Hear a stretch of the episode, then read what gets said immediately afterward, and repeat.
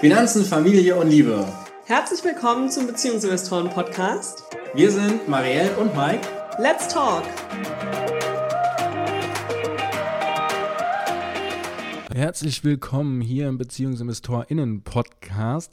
Heute mit einem Thema, was momentan medial sehr präsent ist, nämlich der Inflation. Wir koppeln es aber noch mit der finanziellen Vorsorge fürs Kind. Marielle, wie passt das Ganze denn zusammen? Naja, das passt gut zusammen, weil das etwas ist, was wir von euch oft hören, dass ihr sagt, ja, ihr beide, ihr behauptet einfach, man sollte Geld fürs Kind anlegen, aber bei uns ist das gar nicht möglich, weil wir am Ende des Monats nichts übrig haben, vor allem nicht in der aktuellen Situation. Deshalb haben wir uns gedacht, wir müssen über dieses Thema mal sprechen, was ihr eben tun könnt in so einer Phase, in der eine hohe Inflation herrscht oder in der aus anderen Gründen kaum wenig oder gar kein Geld übrig ist, um es anzulegen. Und wenn ihr eben trotzdem für euer Kind finanziell vorsorgen möchtet, wie das gelingen kann. Darüber werden wir heute sprechen. Aber zuerst wollen wir auf dieses Schreckgespenst Inflation nochmal ein bisschen genauer eingehen. Die lag nämlich jetzt im letzten Monat, also im Oktober, über 10 Prozent, sowohl in Deutschland als auch im europäischen Raum. Das ist der allgemeine Teil, denn ähm, Inflation wird anhand eines Warenkorbes gemessen. So, Marielle, jetzt bist du ja die BWLer von uns beiden. Was hat es denn mit diesem Warenkorb genau auf sich?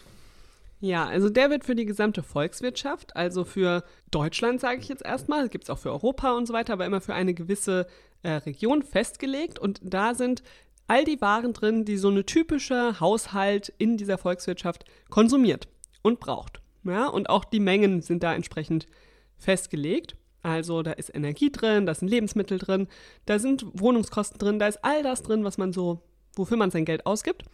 Das ist der Warenkorb, der dann verglichen wird, was man für diesen Preis im Monat X bezahlt und dann im Monat X dafür bezahlen muss. Und dieser Warenkorb, der verändert sich immer mal wieder, weil sich natürlich auch die Bedürfnisse in unserer Gesellschaft verändern. Aber grundsätzlich ist der schon recht stabil. Ja, also jetzt nicht so, dass da heute ähm, Käse drin ist und im nächsten Monat Wurst. So ist es nicht. Aber über die Jahrzehnte verändert sich das natürlich. Also das wird schon darauf angepasst, was tatsächlich so verbraucht wird. Aber es ist eben auch nicht alles drin. Also das muss man auch wissen. Wenn da jetzt bestimmte Dinge sind, die nur ihr in der Familie kauft und äh, all die Familien um euch herum nicht, dann ist das da vielleicht nicht mit eingeschlossen. Oder wenn ihr besonders viele Klamotten kauft und andere kaufen eben nur durchschnittlich viele Klamotten. Es geht wirklich um den Durchschnitt, was konsumiert mal durchschnittlich so in unserer Gesellschaft. Und das wird eben miteinander verglichen.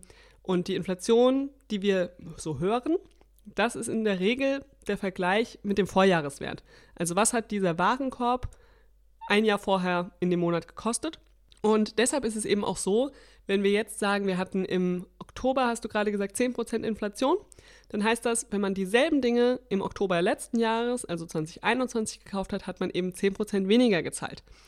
Jetzt ist eben auch die Sache, wenn ihr hoffen wollt, dass es nächstes Jahr alles wieder ein bisschen günstiger wird, dann müssten wir eigentlich eine negative Inflation haben, was dann Deflation heißt. Ja, also wenn ihr quasi im Oktober 23 wieder das zahlen würdet für den Warenkorb, was ihr in 21 gezahlt hat, habt, dann müssten wir eine Deflation haben. Das ist äußerst unrealistisch. Das bedeutet auch, wenn ihr nächstes Jahr dann Inflationswerte hört von 2, 4, 5 Prozent, dann ist das zwar besser als dieses Jahr, aber dann bedeutet das, dass weiterhin die Preise hochgehen. Also das schon mal im Ausblick auf nächstes Jahr. Wenn ihr vielleicht jetzt schon lest, nächstes Jahr wird die Inflation geringer sein, ja, höchstwahrscheinlich wird sie das, weil eben dieses Jahr die Inflation so extrem hoch war. Genau, aber natürlich können wir hier an der Stelle nicht in die Zukunft schauen. Nee, vielleicht ist sie nächstes Jahr auch bei 15 Prozent. Ja, also das ist jetzt natürlich reine Spekulation, das ja. lassen wir natürlich auch sein. Ähm, aber das sagt auch schon, also was Marielle jetzt ganz deutlich gesagt hat, ist, Inflation ist eine Rückbetrachtung. Also das heißt, die Preise sind bereits teurer geworden. Das heißt nicht, dass sie jetzt im äh, November nochmal teurer werden, sondern, sondern sie sind im Vergleich teurer zum letzten Jahr. Das heißt auch, dass wenn wir jetzt im äh, September hatten wir, glaube ich, 8, irgendwas Prozent Inflation und jetzt im Oktober 10, irgendwas Prozent Inflation. Das heißt nicht, dass wir jetzt in den zwei Monaten 8 Prozent und dann nochmal 10 Prozent obendrauf hatten, sondern das bedeutet, dass sich der Warenkorb äh, September über September etwas verändert hat und Oktober über Oktober halt etwas stärker verändert hat.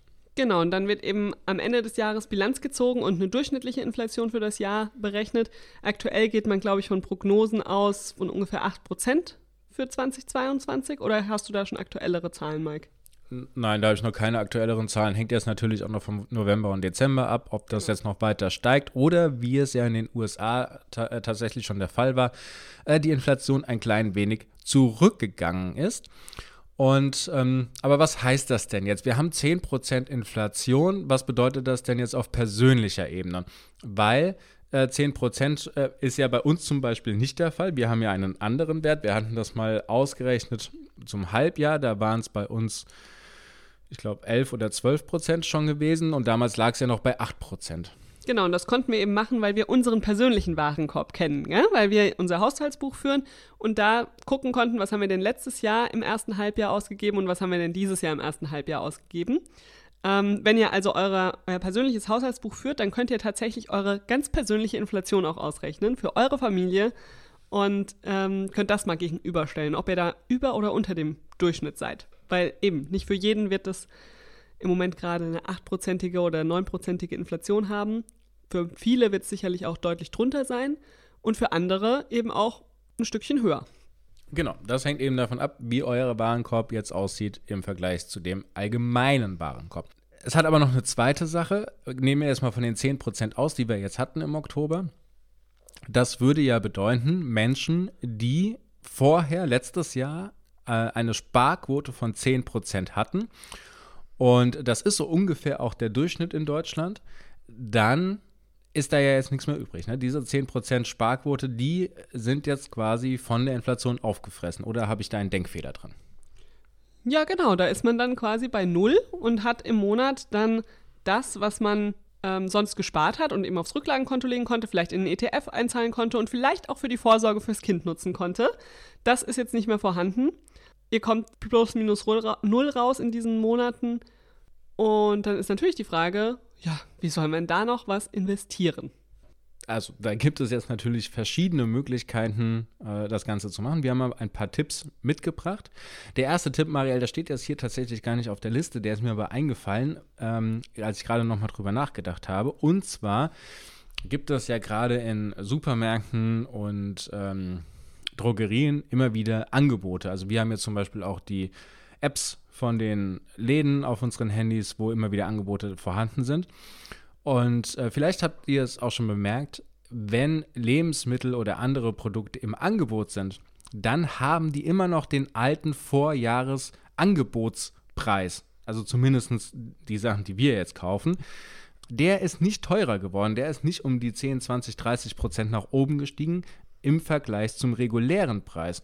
Das heißt, wenn ihr da etwas darauf achtet, wann die Produkte, die sind ja immer in einem bestimmten Turnus, im Angebot sind, dann lässt sich da tatsächlich aktuell sehr, sehr, sehr viel sparen, weil der Angebotspreis sich nicht verändert hat im Vergleich zum regulären Preis. Ja, das machen wir zum Beispiel, um es mal ganz praktisch zu machen, beim Müsli so, weil das ist was, das geht nicht kaputt, wenn wir das hier äh, ein bisschen lagern. Somit kaufen wir das dann, wenn es im Angebot ist. Wir wissen, welches wir mögen, wir wissen, wie viel es wir ungefähr brauchen. Ja, wenn das dann leer ist, dann warten wir vielleicht noch die eine Woche, bis es wieder im Angebot ist. Und essen in der Woche mal kein Müsli, sondern Haferflocken. Ja, beziehungsweise es geht tatsächlich auch eine Lagerhaltung auf eine kleine zu. Ja. Äh, ich mache das mit meiner Mundspülung zum Beispiel, die ich im Normalpreis sehr teuer finde. Aber im Angebot, im Doppelpack ist es dann schon wieder in Ordnung. Und äh, so stehen dann halt hier mehrere Packungen rum. Das Ganze wird nicht schlecht, das äh, lässt sich aufbrauchen. Und damit lässt sich so eine kleine Vorratshaltung ähm, bewerkstelligen. Und das reduziert die persönliche Inflation enorm, sodass dann wieder etwas Geld da vorhanden ist, ne, übrig bleibt, was dann eben in die äh, finanzielle Vorsorge für äh, dein Kind fließen kann. So, und dann würde ich sagen, gehen wir jetzt nochmal zu einem Tipp, der sich wirklich konkret ums Investieren und Geldanlegen dreht, nämlich Sparpläne reduzieren. Da ist jetzt die Frage, habt ihr denn bisher schon einen Sparplan fürs Kind? Wenn ja, dann könnt ihr diesen jederzeit reduzieren. Wenn ihr jetzt merkt, okay, wir kriegen es nicht mehr hin, die 50 Euro im Monat zu machen oder vielleicht sogar die 100 Euro im Monat. Wir würden es aber noch hinkriegen, 25 Euro im Monat hin zu investieren regelmäßig. Ja, dann loggt euch ins Depot ein, reduziert den Sparplan und macht euch nicht so einen Kopf. Das Wichtige ist, dass ihr weitermacht und dass ihr dran bleibt, ja. Ihr habt es ja viele Monate davor schon gemacht. Ihr werdet es dann irgendwann auch wieder erhöhen können. Da ist vielleicht ganz gut, sich einen Reminder im Kalender zu setzen, dass man da dann auch dran denkt, das Ganze wieder hochzuziehen. Besser als den Sparplan einfach komplett zu stoppen, ist ihn tatsächlich erstmal zu reduzieren und auf kleinerer Flamme quasi weiterlaufen zu lassen, um ja nicht rauszukommen aus der Routine. Genau, und das kann man jetzt auf zwei Arten machen. Die eine hast du schon genannt, den Sparplan äh, monetär zu reduzieren. Also das heißt jetzt meinetwegen von 50 Euro auf 25 Euro zu gehen. Man kann oder ihr könnt es aber auch zeitlich machen. Das heißt, anstatt jeden Monat zu investieren, könnt ihr sagen, ihr investiert nur noch jeden zweiten Monat. Auch dann hättet ihr es quasi reduziert, aber ihr äh, ändert einfach nur das Intervall. Also das sind die zwei Möglichkeiten, das zu tun. An der Stelle kommen wir auch noch mal zu einer in Anführungsstrichen beliebten Angst, dass äh, so ein Dauer, also dass so ein äh, Sparplan eine ewige Verpflichtung ist, dass ihr da gar nicht so schnell rauskommt, sondern äh, dass ihr Monat für Monat für Monat verpflichtet seid, dann da drin einzuzahlen. Wie das, ja, wie das ja oftmals bei so Rentenversicherungen, Lebensversicherungen und Co. der Fall ist. Genau, ja, da unterschreibt genau. ihr und dann seid ihr da verpflichtet für einige Jahrzehnte. Genau, aber das ist ein Vertrag. Ne? Da gibt es ein äh, ganzes Papierwerk zu, was ihr euch durchlesen müsst. Da gibt es äh, die Gebührenordnung und, und alles Mögliche dazu. Das ist jetzt bei einem Sparplan nicht der Fall. Bei dem Sparplan ist es äh, sowas wie ein Dauerauftrag, eine, eine, Dauerüberweisung sozusagen, wo ihr meinetwegen eure Miete, ne, wenn ihr Miete zahlt, kann es zum Beispiel sein, dass ihr einen Dauerauftrag eingerichtet habt. Äh, überweist bitte immer am äh, dritten des Monats die Miete auf das Konto der Vermieterin des Vermieters. Und äh, genauso ist es beim Sparplan auch. Ihr gebt einen Dauerauftrag auf an eure äh, Bank sagt der hier bitte immer am ersten des Monats, äh, nehmt ihr 150 Euro von meinem Verrechnungskonto und investiert das bitte in genau diesen ETF. Und dann macht die Bank das. Das hat auch ein bisschen Gebühren. Aber durch diesen Dauerauftrag kommt ihr jeden Monat ähm, das Ganze ändern, das Ganze neu aufsetzen, äh, das Ganze pausieren, abbrechen, was auch immer. Das Einzige, wann es nicht mehr geht, ist natürlich dann, wenn dieser Auftrag schon in Bearbeitung ist. Na, dann ist es für den Monat halt durchgeführt. Genau, also ihr könnt am zweiten nicht mehr sagen, mach rückgängig, was am ersten war. Also das ist für all diejenigen, die schon einen Sparplan fürs Kind haben oder auch für sich selbst. Ähm, da hoffen wir, dass wir euch ein bisschen die Angst oder Bedenken nehmen können. Also ihr könnt da echt jederzeit was ändern. Und das ist auch wichtig für all diejenigen, die noch keinen Sparplan haben fürs Kind und sagen, ich will eigentlich anfangen, habe aber ein bisschen Sorge, dass ich vielleicht ja einen zu hohen Betrag am Anfang nehme und dann nach drei, vier Monaten merke, äh, wir können uns das doch gerade gar nicht leisten, zumindest nicht in dem Umfang. Oder umgekehrt. Oder umgekehrt, dass ihr sagt, wir würden es gerne mal mit Betrag X probieren und dann schauen, ob wir doch noch mehr hinkriegen. Ja, da können wir alle nur ermutigen, die noch keinen Sparplan fürs Kind haben, einen aufzusetzen und jetzt damit zu starten. Gerade in der aktuellen Zeit ist es so wichtig, finanziell anders vorzusorgen, als das Geld auf dem Sparbuch liegen zu haben, weil dort verliert es wirklich mit der Inflation jeden Tag an Gel Geld wert. Wenn ihr es anlegt, zum Beispiel in einem ETF-Sparplan, habt ihr einfach die Chance, da noch ein bisschen Schadensbegrenzung zu betreiben und das Geld vielleicht doch noch ein bisschen vermehren zu können. Genau, an der Stelle tatsächlich auch mal ein bisschen was äh, Technisches. Es mag sein, dass es natürlich momentan am Aktienmarkt geht ja auch nach unten. Das heißt, hier ist jetzt nicht die die Überrendite möglich oder dass ihr auf einmal äh, die 10% Inflation komplett ausgleichen könnt. Es kann sein, dass das jetzt über die nächsten Jahre alles nur plus minus null läuft, was den Geldwert betrifft, ne? dass ihr Inflation abgerechnet am Ende genauso viel Geld da drin übrig habt, wie ihr vorher eingezahlt habt. Aber das Geld hat den Wert quasi behalten im Gegensatz zum Sparbuch, wo es eben immer in Anführungsstrichen weniger wert wurde oder wo ihr euch vom gleichen Geld eben immer weniger kaufen könnt. Und dann seid ihr eben in der Lage, in der guten, günstigen Lage, wenn es dann wieder nach oben geht, ne? wenn die Wirtschaft dann wieder anzieht, wenn die Märkte sich stabilisiert haben, dass äh, dann eben Geld vorhanden ist, was sich dann eben auch vermehren kann, was dann immer mehr werden kann. Das ist äh, in einer solchen Phase, wie wir es jetzt haben, eigentlich ja, mein Ziel. Weiß nicht, ob du da ein anderes Ziel hast. Nee, Marielle nickt, hat da das gleiche Ziel. Wenn du sagst, du hast gar keine Ahnung, wie das funktioniert mit dem Sparplan, möchtest das aber gerne machen, dann kannst du im Dezember am Kinderfinanzkurs teilnehmen. Das ist die letzte Runde in diesem Jahr, in dem wir dir genau erklären, wie das funktioniert mit dem Depot einrichten, wie das funktioniert, einen richtigen Sparplan aufzusetzen, eben auch das passende Produkt dafür zu wählen. Ähm, all das ist Teil des Kinderfinanzkurses. Also wenn du da sagst, das will ich lernen, ich will noch 2022 anfangen, für mein Kind zu investieren oder auch für mich selbst. Ja, schau mal in die Show Notes, da ist ein Link zur Warteliste, da kannst du dich anmelden, da gibt es auch noch einige ja, Bonusinformationen vorab. Von daher lohnt sich auf jeden Fall damit dabei zu sein und noch ein bisschen was an Wissen aufzubauen über die Geldanlage fürs Kind in diesem Jahr. Also nach dieser kurzen Werbeeinblendung geht es jetzt weiter mit dem nächsten Tipp. Und zwar, wir haben jetzt die ganze Zeit irgendwie so ein bisschen auf die Ausgabesachen und auf den, die Sparplanhöhe geguckt. Jetzt äh, schauen wir mal auf die Einnahmenseite. Marielle, was können wir denn da vielleicht drehen? Ja, das ist eben die andere Sache. Wenn nicht mehr genug Geld da ist, muss ein bisschen mehr Geld reinkommen. Und das kann ein guter Punkt sein, um sich jetzt schon mal in den Kalender zu schreiben, dass 2023 mal wieder eine Gehaltsverhandlung fällig wäre. Vorausgesetzt natürlich, ihr seid in einem Job, in dem ihr gut seid und den ihr gerne macht und wo ihr einfach auch sagt, da habe ich eine Gehaltsanpassung auch verdient. Ja? Ähm, davon gehen wir jetzt mal aus, dass ihr alle sehr gute Arbeit leistet. Und ähm, dann ist es einfach wichtig, auch eine Gehaltsverhandlung mal auf dem Schirm zu haben, weil die Unternehmen erhöhen ja auch an vielen Stellen ihre Preise und da ist es eben auch möglich, dass dann der Input, also eure Arbeitsleistung, besser vergütet werden kann. Und ähm, auch die Arbeitgeber, Arbeitgeberinnen haben ja auf dem Schirm, was mit der Inflation gerade passiert. Also ich glaube nicht, dass da ja große Überraschung herrscht. Viele ähm, Gewerkschaften und äh, Tarifverhandlungen ähm, stehen ja jetzt schon an für diejenigen, die tarifbeschäftigt sind. Aber wenn ihr das eben nicht seid und sagt, bei mir macht eine individuelle Gehaltsverhandlung Sinn, dann schreibt euch das jetzt schon mal in den Kalender, übt dafür und bereitet euch vor, weil Gehalt erhöhen, Einnahmenseite erhöhen ist auf jeden Fall ein riesiger Hebel, um mit der Inflation klarzukommen und dann auch wieder Geld zum Investieren übrig zu haben. Genau, und an der Stelle würde ich dann doch äh, gerne auch nochmal die Lubu äh, von Frau Verhandelt zitieren, denn äh, sie sagt, naja, auch wenn du letztes Jahr äh, verhandelt hast, gehaltsverhandelt hast, wenn es einen neuen Grund gibt, dann spricht überhaupt nichts dagegen, auch in 2023 erneut zu verhandeln.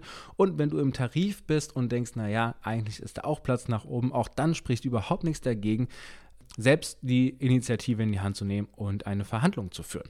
Deswegen, ja, jetzt einfach mal kurz den Podcast pausieren in den Terminkalender eintragen, wann es denn bei dir im Unternehmen ein geschickter Zeitpunkt ist, das Ganze anzusprechen und dann mutig nach vorne gehen und einfach mal in das Gespräch starten.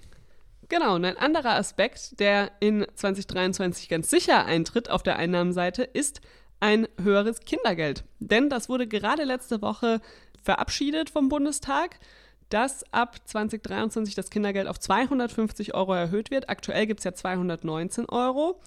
Ähm, das heißt, das ist schon eine ganz deutliche Erhöhung. Ich glaube, seit 2014 die höchste tatsächlich. Bin nicht ganz sicher, aber ich glaube, seit sehr, sehr vielen Jahren auf jeden Fall die höchste. Seit wir Kinder haben, definitiv. Bietet sich halt an. Wenn man schon weiß, da kommt jetzt einfach jeden Monat ähm, 31 Euro mehr rein, dass man von vornherein davon festlegt, okay, ich brauche das nicht alles für den Lebensunterhalt des Kindes, sondern ich lege 10 Euro davon direkt zur Seite und investiere die für mein Kind. Ja? Also direkt einen Anteil zu reservieren fürs Sparen, fürs Anlegen. Das solltet ihr bei Gehaltsverhandlungen übrigens auch so machen. Wenn ihr da was raushandelt, immer direkt einen Anteil ähm, zur Seite packen, um sich gar nicht daran zu gewöhnen, dass jetzt mehr Geld da ist, sondern sich hingegen direkt daran zu gewöhnen, dass mehr Geld in die Vorsorge fließen kann. Ja, das äh, finde ich sehr gut. Und äh, da will ich jetzt auch noch so einen kleinen Zwischentipp einfügen. Und zwar auch, wenn ihr jetzt Sachen verkauft, ne? also Bücher verkauft, Spielsachen verkauft, Kleidung verkauft und so weiter, das äh, gleiche auch anwenden, davon einfach immer wieder einen Teil wegnehmen und in die finanzielle Vorsorge stecken, entweder fürs Kind oder natürlich auch für dich selbst. Dann wird das Ganze peu à peu à peu immer wieder aufgebaut und äh, es entsteht so ja ein rollender Schneeball, der mit der Zeit immer wieder größer wird und das ist dann der Zinseszinseffekt. Das heißt, jeder Euro, der lohnt sich und bei jedem Euro, da sind wir jetzt auch bei unserem letzten Tipp angekommen. Marell, du winkst, hast du noch etwas zu sagen? Ich hatte so einen tollen Übergang im Kopf, aber mach du, erzähl du, was wir so. für den letzten Tipp hatten. Ach so, na, ich fand mein Übergang ist auch ganz gut. Mal selbst auf die Schultern klopfen.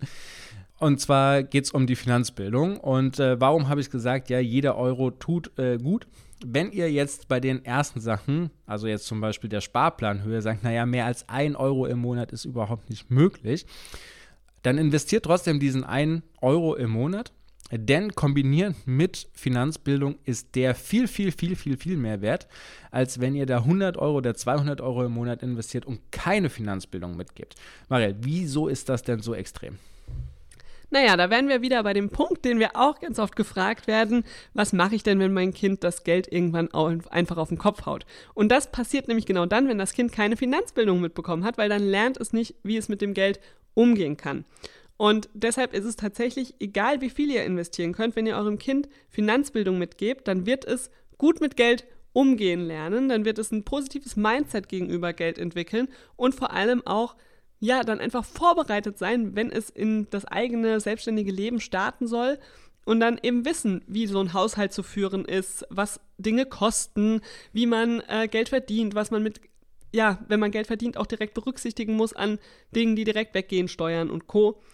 Also all diese Dinge könnt ihr eurem Kind mitgeben, völlig kostenlos, könnt ihr ihm oder ihr das erklären. Ja, das kostet euch nichts und wenn ihr dann noch ein bisschen Startkapital mit dazu gebt, also der 1 Euro, den du gerade angesprochen hast, den man ja investieren könnte, daran könnt ihr euren Kindern natürlich wunderbar die Börse, das Investieren und so weiter auch erklären. Und da kommt es nicht auf die Höhe des Betrages an, sondern es kommt darauf an, dass ihr was zu zeigen habt und das Kind sich das wirklich angucken kann und nicht nur in der Theorie über etwas gesprochen wird. Ja, das war jetzt natürlich alles sehr äh, theoretisch. Lass uns das doch nochmal mit zwei Beispielen äh, unterfüttern. Bei mir war es zum Beispiel so, ähm, ja, als ich quasi während meiner Ausbildung war, ich habe Geld reinbekommen, aber ich hatte kein Finanzmanagement dahinter. Das heißt, mein Geld ist einfach überall hinweggegangen und es war dann erst durch dein Zutun, dass äh, da eine Struktur reinkam. Und in dem Moment, wo diese Struktur drin war, ist dann das Vermögen tatsächlich auch angewachsen und wir hatten mehr Freiraum, was wir zusammen unternehmen konnten. Ja, und du möchtest jetzt wahrscheinlich mein Gegenbeispiel, weil ich habe nämlich deutlich weniger verdient als du zu dem Zeitpunkt tatsächlich. Ich habe ähm, ja zwar ein duales Studium gemacht und somit auch während dem Studium schon was verdient, aber in einer sehr schlecht bezahlten Branche. Und ich glaube, ich hatte am Anfang irgendwie knapp 400 Euro im ersten Lehrjahr. Bin trotzdem über die Runden gekommen. Ich hatte dann noch so ein paar andere Dinge, meine Halbwaisenrente, meine Mutter hat mir mein Kindergeld überwiesen, netterweise. Und aber trotzdem hatte ich deutlich unter 1000 Euro im Monat zur Verfügung. Und du hattest, glaube ich, mehr als 1000 Euro zur Verfügung. Genau, ich hatte mehr als 1000 Euro und trotzdem war es so, dass dein Vermögen nach oben ging. Du hattest sogar quasi noch etwas, was du sparen konntest äh, von den, ich sag mal, 900 Euro, die du im Monat hattest. Und ich hatte eben nichts mehr, was ich sparen konnte. Und das, obwohl wir zu der Zeit sogar schon zusammen gewohnt haben. Genau, und das lag tatsächlich an der Finanzbildung, weil ich nämlich, als ich ausgezogen bin, das allererste, was ich gemacht habe, war anzufangen, ein Haushaltsbuch zu führen und mir wirklich aufzuschreiben, was gebe ich aus, was kommt rein, um dann einen Überblick zu bekommen und zu lernen, wie ist das mit dem eigenen Haushalt, was kosten denn die Dinge ähm, und an welchen Stellen könnte ich vielleicht auch was einsparen. So wusste ich dann eben auch bei größeren Anschaffungen, kann ich mir die überhaupt leisten? Kann ich mir die vielleicht erst in einem Monat leisten? Will ich mir die vielleicht erst in zwei Monaten leisten? Ähm, das ist tatsächlich was, wo ich sagen würde, das möchte ich meinen Kindern auf jeden Fall auch mitgeben, dass sie einfach lernen, mit Geld umzugehen und dann das nicht auf die harte Tour machen müssen, wie ähm, du das getan hast. Äh, ja, und ich war gar nicht verschwenderisch, ne? Also ich war, es war gar nicht im Überfluss. Es war nicht so, dass ich äh, ständig neue Sachen hatte. Im Gegenteil, meine, also ich habe heute ja noch Klamotten, die ich damals zur Schulzeit getragen habe. Ähm, und das war damals ja auch schon der Fall. Aber trotzdem waren halt einfach ein, zwei, drei Entscheidungen, zum Beispiel mein Auto mit drin, die dazu gesorgt haben, dass äh, monatlich einfach sehr, sehr viel Geld abgeflossen ist. Genau, es waren so zwei, drei Ineffizienzen, würde ich sagen. Und die sind einfach direkt dann auch aufgefallen, als du das Haushaltsbuch angefangen hast zu führen, gell? Deshalb ist Haushaltsbuch tatsächlich etwas, wir führen das ja bis heute und das ist auch was, was ich unseren Kindern, wo ich sie mit einbinden möchte. Na, jetzt sind sie noch ein bisschen zu klein, aber wenn sie ein bisschen älter sind, werden wir sie da auf jeden Fall mit einbeziehen in ihrem jeweiligen passenden Altersrahmen natürlich. Apropos passender Altersrahmen, wenn ihr mehr Ideen für Finanzbildung wollt, auch das gibt es im Kinderfinanzkurs im Dezember. Und weil ich jetzt gleich husten muss, muss Mike euch noch was dazu erzählen. Die ersten drei Module geht es um die Umsetzung. Das heißt, wie wählt ihr aus, ähm, wo ihr investieren wollt, welches Depot ihr eröffnen wollt, welcher Sparplan der richtige ist, welche Zusammensetzung des Depots das richtige ist. Da gibt es die ganzen Schritt-bei-Schritt-Anleitungen, sodass ihr nach diesen drei Modulen tatsächlich auch alles in der Hand habt, was ihr äh, machen wollt und es auch umgesetzt habt. Und in dem vierten Modul geht es dann eben um die Finanzbildung und da haben wir in äh, drei Altersbereichen Kleinkind, äh, Grundschulkind, Jugend verschiedenste Tipps dabei von die, die überhaupt nichts kosten, zu die kosten ein klitzekleines bisschen was ähm, an Finanzbildung, die ihr dann eben auch mit äh, eurem Kind direkt umsetzen könnt. Und da wir unsere eigenen Tipps natürlich auch befolgen und der Kinderfinanzkurs genau ein Monat Kindergeld kostet, wird er jetzt im Dezember zum letzten Mal für 219 Euro angeboten. Mit der Erhöhung des Kindergeldes im neuen Jahr, ab Januar, wird er dann 250 Euro kosten. Für alle Sparfüchsinnen und Füchse gilt also, noch dieses Jahr den Kinderfinanzkurs mitmachen. Lohnt sich total. Ja, das Geld ist natürlich dann äh, trotzdem ausgegeben an der Stelle, aber ihr kriegt natürlich äh, sehr viel zurück. Und ähm, wenn ihr das Wissen umsetzt, was da drin ist, dann lohnen sich die 219, dann lohnen sich auch die 250 Euro ohne, ohne weiteres. Ja, die lohnen sich tausendfach, würde ich sagen. So, an dieser Stelle bleibt zu sagen, Mike, ich warte auf dein Fazit für die Folge. Ja, bin gespannt, wie du das alles zusammenfasst jetzt.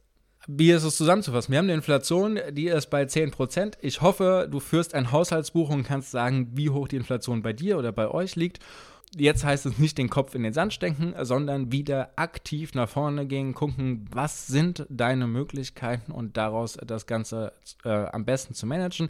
Da sind Anpassungen am Sparplan natürlich eine Möglichkeit. Andere Möglichkeiten hast du jetzt hier in der Folge ähm, mitbekommen. Wenn du sie dir nochmal anhören willst, äh, dann einfach äh, wieder zurückspulen und dann kannst du alle Tipps nochmal hören.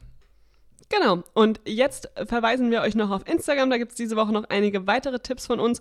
Oder eben in die Warteliste zum Kinderfinanzkurs. Auch da gibt es die Woche einige spannende E-Mails. Und natürlich könnt ihr das Ganze auch an eure beste Freundin, euren besten Freund weiterempfehlen, wenn die auch Kinder haben und etwas für Geldanlage und Finanzbildung für Kinder lernen möchten, dann sind die bei uns richtig, also empfehlt uns gerne weiter.